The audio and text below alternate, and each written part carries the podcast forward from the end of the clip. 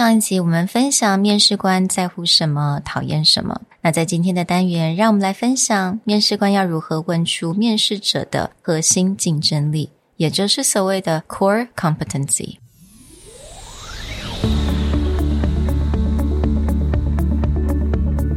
Hello，欢迎来到 Executive Plus 主管与沟通力的 Podcast。I'm Sherry, an educator, certified coach, and style enthusiast. 我相信专业有效的沟通是语言跟逻辑的完美结合。And I'm Nick, a startup consultant, corporate trainer, and late night gaming junkie. I believe great communication requires the right mindset and solid frameworks. 我们希望带给大家职场英语的技能、跨文化沟通技巧与其他能帮助您成为出色领导者的工具。Join us each week as we share our experience, research, and methodologies to take your communication and language skills from good to great.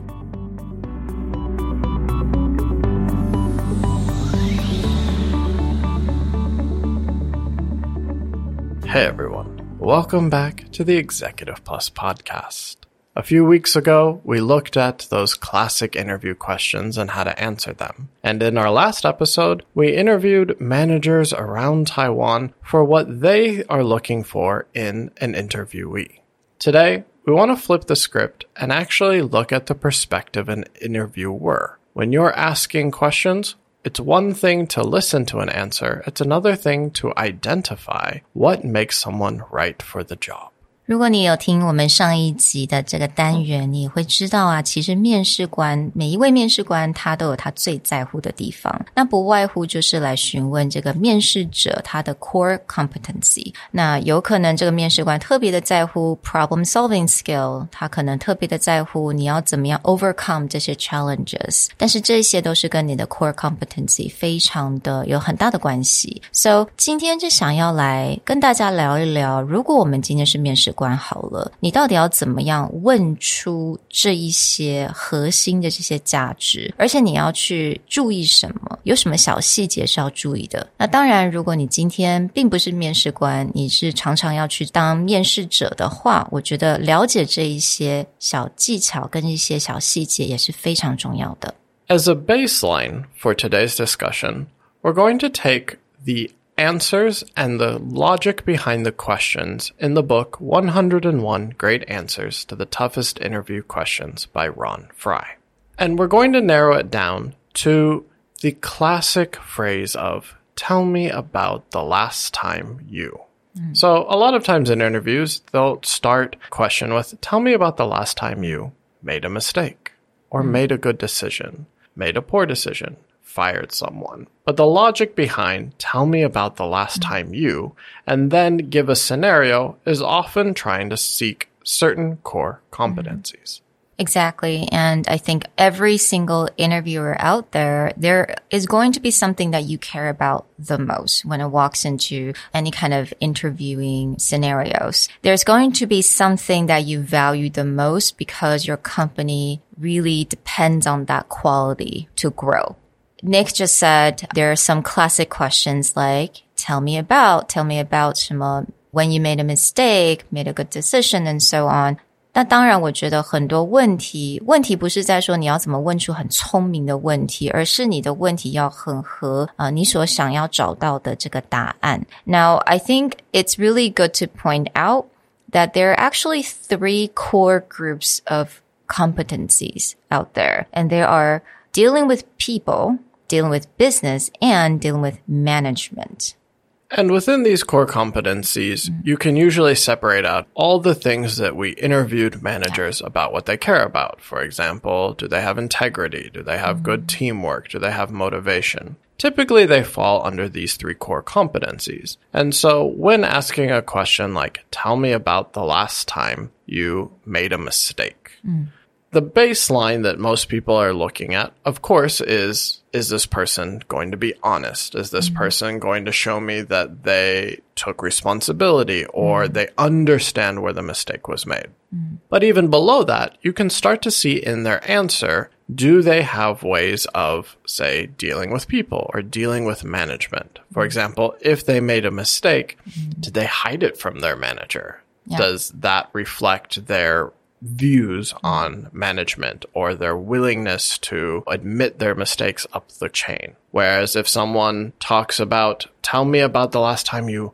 fired someone, Mm. this is a core competency related to people. So it may just be the process they use, the outcome, but do they show empathy? Do they show sympathy? Are they mm. able to leave these conversations where everyone may not be very happy about being mm. fired, but they at least can understand or they can do it peacefully? So as interviewers, what kind of answers are you actually looking for? 那当然，我相信每一位一定有你想要找到的答案。我而且尤其是这种常常要做 interview 的这些老板跟主管，you guys know what you're looking for. But here are some things that you can look for in an interview answers. So first of all is, does this person actually understand the job? Is the answer relates to the position? And we talked about this quite a lot in the past. Yeah. Right. We usually encourage interviewees to mm-hmm. look up the job description, look up the requirements, find any information mm-hmm. from the website or perhaps some speech the CEO or a manager mm-hmm. gave. Now, this is only relevant if the interviewer is also very clear on what was written in the job description. If you have a strong sense of, okay, what are our company's values? Mm-hmm. What are the job related answers? Mm-hmm. When they give an answer, it should be an easy red flag or mm-hmm. green flag if the person starts to bring up things that are directly related to your job posting or directly related to some kind of core value or core competency of your company. Right. And another thing that's actually mentioned in the book, 我觉得也蛮值得我们来提一下，也就是你要听一下这个人他在他的人生是不是很 well-rounded, right? You cannot just have a job. You should have a life. Your life should include several different activities or interests. 那在这个他的回答当中，他有没有提到工作以外的事情？我觉得这个也是一个蛮重要的一个部分。 For example, one thing that you'll notice a lot is that if someone has a leadership role mm. inside the job, mm. they typically have leadership roles outside their job. Mm. Things that are outside activities, as Sherry was saying, someone who is well rounded, we're going to ignore work life balance, but they have a tendency to balance roles in several places. So, for example, does this person maybe lead their kids' soccer team or baseball hmm. team? Typically, if it's again a management or a leadership role, they're going to find ways to practice that skill mm-hmm. even outside of the office. Hmm. You don't have to directly ask them that, but getting a sense of, you know, do they manage things outside of their life? So, asking and seeing how they operate outside of their work life can usually give a more complete picture of this person's personality. Now, the last one, it seems like common sense, but it is worthy to just really pay attention because you're going to ask a lot of questions about their achievement, right? 当你问问题的时候，对方一定会开始讲，哎，他得到什么奖啊，还有他做了什么事情啊，赢得他老板的赞赏啊，等等。也就是他在讲他自己的 achievement。但是当他在讲这个 achievement 的时候，他是不是也有 credit？ 其他的人，他是不是有讲到 teamwork？还是说他只是讲到说哦、oh,，I did everything on my own. So basically, you want to look for someone that shows you that he or she cannot do this alone. But of course, they have achievement, but they need the team effort just to show that they can collaborate with people. Yes, and this is really diving into that dealing with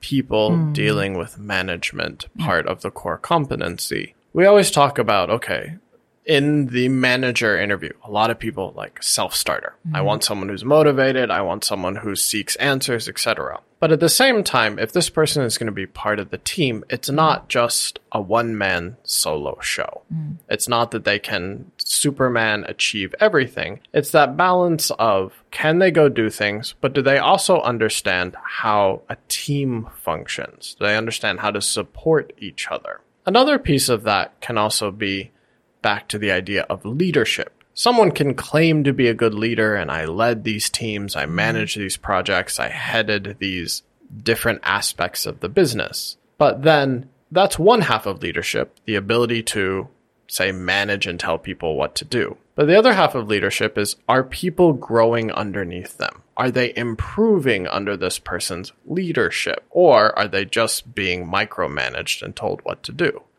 So, in their stories, in their answers, is it just about their own achievement? Or are they discussing, like, this person was an integral part of the team. I watched them grow from being very shy to starting to take charge of their own projects, and I helped foster that. That, for most managers, is real leadership. That's not just micromanaging. 今天不管你是面试官还是面试者，很希望从今天的单元可以了解到有几个非常重要的 core competencies。所以在你准备面试或者是准备那种这些答案的过程当中，你能够知道说你要找什么样子的故事来 support 今天的答案，还有你今天到底要从对方这个答案要听到什么？What are the important things that you have to listen to? So yeah, it's really hope that this helps a lot of you guys out there who are searching or currently looking for someone to join your company. Definitely. The next time that you interview someone, hit those three core competency. Do they know how to deal with people? Do they know how to deal with the business? And they do they know how to deal with management? If you can suss out these core competencies, usually you'll find a good interviewee. We'll talk to you guys next time. Bye. Bye. The Executive Plus podcast is a Presentality Group production, produced and hosted by Sherry Fang and Nick Howard. You can search us on Facebook, 主管英文 Executive Plus. You can also find us on Instagram, Communication R&D, and email us at sherry at epstyleplus.com.